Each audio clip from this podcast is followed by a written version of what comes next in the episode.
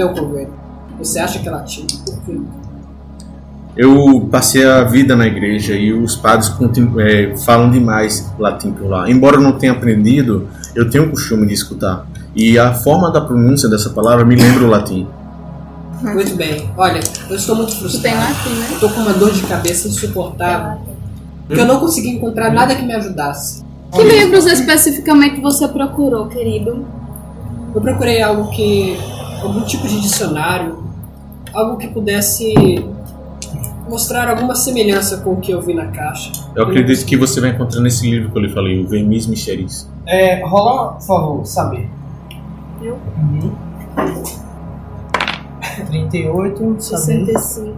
Pronto, conseguiu. Você sabe exatamente em que sessões você pode pro- eles podem procurar nessa biblioteca. As coisas que vocês querem saber. Pessoal, eu acho que a gente tem que ir naquela seção lá de número 2, fileira número B. 4. História ou egiptologia História, egi- egiptologia ou ocultismo. Ela ou tem- ela tem- ocultismo. Ela tem que escolher São o... duas opções que tem procura. Em história e egiptologia ou ocultismo. Vermis Mysteries. Acho que a gente vai procurar no ocultismo.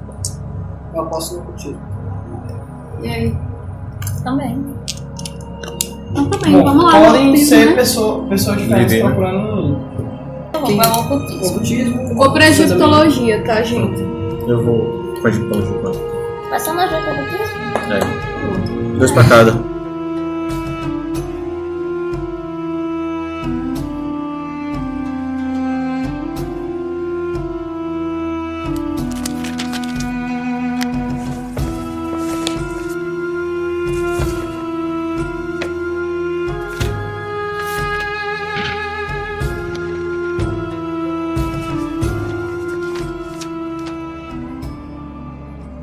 Após quatro horas de pesquisa, é, vocês podem encontrar o livro mencionado por Tiago Barros no Diário de Mateus. Agatha, veja esse livro. Contém o desenho da caixa e uma nota que fala sobre a caixa. Hum, deixa eu ver. Parece que ela pertenceu a Nofruká, um possível usurpador do trono egípcio. Ele viveu em algum período durante a 15ª dinastia. Aqui fala que os deuses deram um sarcófago a Nofruká. E lhe disseram que ele continha espíritos que poderiam ser chamados para ajudá-lo. O sarcófago continha, na realidade, um pedaço de âmbar com um inseto em seu interior. Aqui diz também que, por anos, a caixa dourada pertenceu a uma nobre família lá na Grã-Bretanha. Ela foi roubada em um arrombamento em 1876 e nunca mais foi vista. Tem uma tradução aqui também. O sumário menciona os estranhos glifos gravados no interior da tampa, mas não explica nem decifra nada. Diz o seguinte: Caçador da sabedoria, servo pode ser filho também de Og Setet, libertador dos seres ou escravos da água, portador dos espíritos de Nerlatotep, criança de Tov, caçador da sabedoria. Bem, agora sabemos com o que nós estamos lidando. O Satanás? Não, com essa coisa aí. Que é Lembro que quando eu tava na escola, os padres sempre estavam falando de, de demônios que habitavam abaixo da água. É a única coisa que me faz pensar a respeito. É, mas esse, no caso, habita dentro de uma casa. De uma casa É, a casa do nosso amigo Mateus. que iria libertar seres da água. É, mas ele já. O, esse tal de demônio já está liberto lá. E agora que o feitiço de Amadeus, o feitiço de Amadeus acabou, eu não sei o que ele pode fazer. Temos que contar os outros isso. Vamos lá, né? Sessão de ocultismo. Por favor.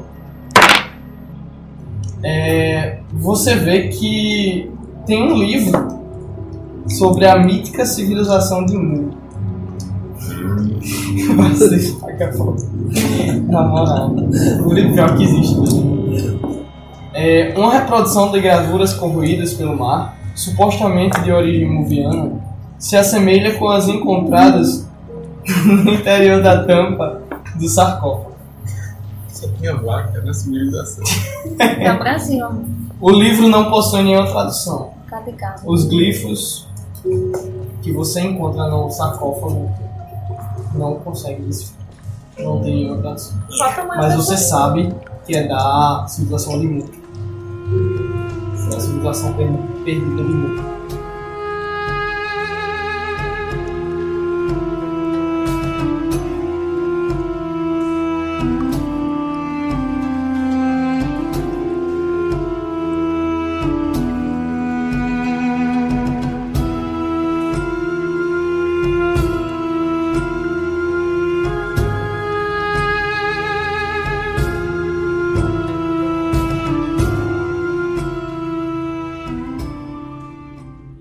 Também pesquisa sobre o outro livro que ele mandou você pesquisar, o Verniz Mysteries.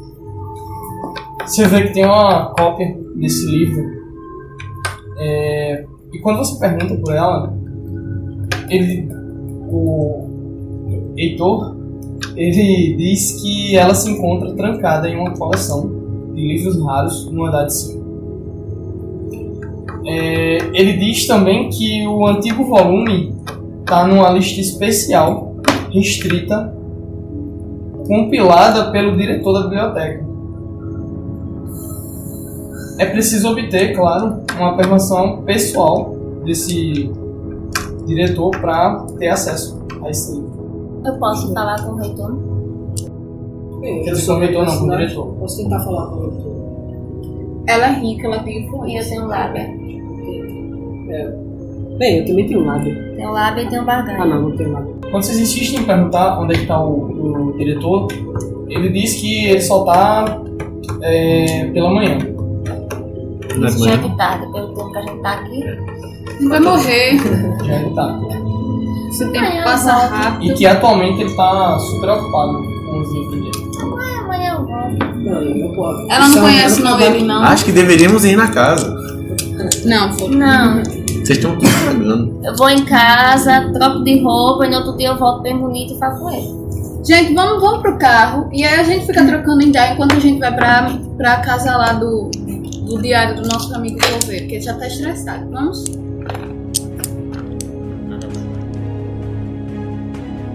Você nota essa conversa. Uhum. Ação livre.